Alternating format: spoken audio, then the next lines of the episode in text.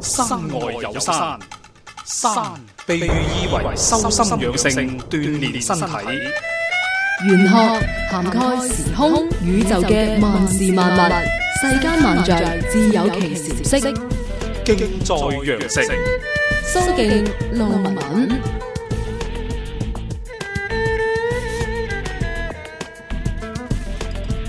好咁啊，跟住落嚟咧，呢位朋友咧，佢係男生嚟嘅，叫做堅的強旅客嚇，啊堅的強旅客。咁佢咧就生於農曆嘅一九八二年嘅十月廿四早嗯上八點鐘左右啦。咁咧、就想阿師傅睇睇佢嘅整體嘅情況會係點樣嘅。嗯，好嘅。咁啊，呢位朋友聽住下啦。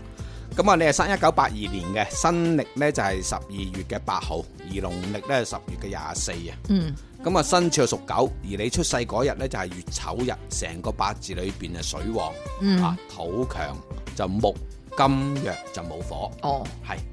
咁原來一個八字裏邊咧，特別係月木生響農曆嘅寫係寫十月嘅二十四啦，係咪？咁、嗯嗯其實已經入咗去十一月份㗎啦，咁、哦樣。咁啊，當時肯定唔使講，都水凍多到不到不得了啦，嗯係咪、水旺係嘛大？水旺啊，嗯水旺我哋簡稱叫木漂啊咁樣，嗯咁、嗯嗯自然又有金寒水冷啊，個事金啊代表佢嘅事業，咁啊即是話呢條命呢，一生人俾人睇落去就好似好自在，其實一生人嘅事業呢，就要真係要睇實啲啦。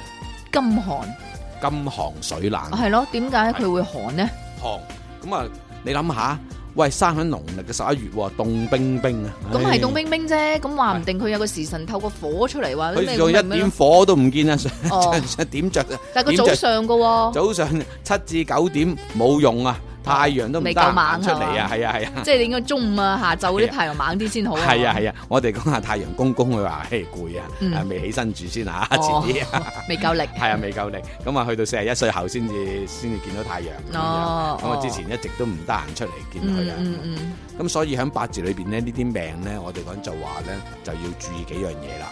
咁啊幾樣嘢係咩嘢？一生人咧就我哋講就話咧，誒、希望自己原先細個嘅時候好努力，能夠有一技之長或者比較文化方面係會得啲啊咁誒，樣。哦即係文化課方面咧，會比較扎實啲，即係譬如話佢上得好啲，或者成績好啲，咁啊 OK 係嘛？咁啊，因為咧，原來印重嘅人咧就有機會咧，就去到大嘅公司做嘢。咁、哦如果譬如話一旦技術性嘅嘢啊、技能啊或者學識方面誒、一差般啲般嘅，嗯，咁呢條命咧就一直以嚟咧，我哋講話做邊樣嘢就邊樣嘢差，哦，即啊啱啱係調轉嘅。哦，咁其實咧，你話嗱，好似有啲小朋友咧，我哋題外話講下先啦嚇。係啊，咁啊，有啲小朋友咧，嗯佢哋啲成績係唔錯嘅。咁通常呢啲小朋友咧，佢係印重咯喎。誒唔係㗎。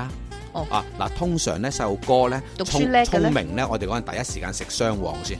哦，嗯但係聰明唔等於成績好嘅喎。係啊，嗱，聰明咧有幾種睇法嘅，淨嗯係睇五行嘅話，原來水夠力嘅人都聰明，包括佢都係噶。哦，哦，只不過佢啊係寒啫嘛，靜啲啫嘛。嗯嗯。水嗯多嘅人一旦冇火就靜啫嘛，哦，即係如果係有火就會比較啊有火就唔靜㗎即啦係外向嘅屬於誒係即刻就會凍噶啦。因為點解？哦你知唔知點解會成日都有洪水嘅時候就係係係咩天氣咧？就係夏天啊嘛。嗯嗯啊個地個地球同個太陽咧近近咗啫嘛，嗯一近咗啊令到佢咧翻騰啊。嗯哦，我知咁，而家變咗唔係啊，太陽公公都話明行開咗啊，去咗休息啊，都話啊。所以啲水係寒嘅， 係學紅啫，所以晚黑你見啲水咧，根本上唔係咁容易睇到嗯到佢喐嘅嗯，嚇。咁啊，所以啊，我哋講緊呢個八字咧，就表號內熱啦，哦，即係人家一睇落去，哇，好似好驚佢嗯嗯，咁，啊，好似好冷酷咁。誒咁其實內心咧就係幾幾有同情心啊，係啊係幾慈下咁樣嗯嘅。嗯咁所以喺八字裏邊咧，而家咁啱咧，由三十一歲咧至到四十歲前咧，就行緊個福祿運，但嗯係冇用啦，唔關佢事嚇、原來六咧行福祿運本來就好着數嘅。嗯啊差極都會好翻啲嘅，但可惜喺個年份裏邊係啱啱佢係屬狗啦，跟住係老鼠月份啦，嗯啊時辰係係龍嘅月誒、呃、時辰啦，嗯咁、原來全部都係化合嘅，將佢變化咗，將佢六就變成另一個元素。哦，咁即是話咧，呢啲命咧行到呢個運裏邊去，如果譬如話做生意啊，或者係投資啊，或者問屋企借錢攞嚟搞其他嘢，呢啲係多多都輸晒。哦，咁啊唔好啦，唔好投機啦係，以以靜制動啊啊！呢啲病啊啊都係繼續慢慢捱住先。雖然話三十幾歲啦，啊啊人各有志係咪咁講啊？啊哈啊咁哈但係有時候啲嘢去個運唔俾你行咁多嘢嘅時候，全院啊緊守住先，嗯，哎留翻道氣先。係啊，當夠氣夠足嘅時候，要跑嘅時候，嘣嘣聲一跑就上嚟㗎。啊厚積薄發吓， 咁啊即係你積累住先，因為冇錯而家呢個 timing 唔啱，等你 timing 係啦啱嘅時候，你就一擊啊出咗去啦，唉，咁樣冇嚇，錯 啊！咁啊，所以咧，到四十一歲後咧，一行嗰個運咧，相對嚟講都唔算弱嘅，嗯，係啦嗯咁自己咁係咯自，己留意下咯。好咁啊，身體方面注意下啲呼吸道啊。嗯問題都唔大，誒、呃都唔係嘅，呢、個呢、個八字係先天性呼吸系統差。哦，嗱，有先天性，有後天性。啊後天性係因為有啲人食煙啦，男仔就啊係哈咪？知知啊，知有啲人誒唔知做乜嘢先天啦就。嗯生出噶嘛，係啊係啊，先天就阿媽一一一一出嚟啊，你自己冥冥中就啊有啲嘢嗯會弱唔係咁咁咁着數咁啊，即係啊嗰個肌腱係弱啲啦咁樣樣。嗯，感情方面咧，感情方面咧，原來八字裏邊咧呢啲命雖然咁靜，佢呢條命咧誒、都一定要遲婚少少。大概幾時誒、？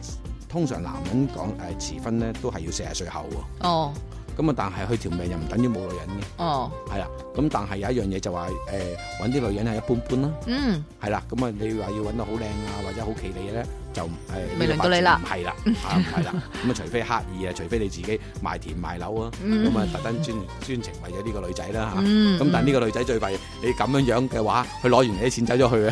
嗰時係咯始終條命歸翻話，一般般我連錢都冇埋咁啊慘啊！嗯係嘛咁所以自己要睇住啲啦。好係啊好，唔該嗯師傅。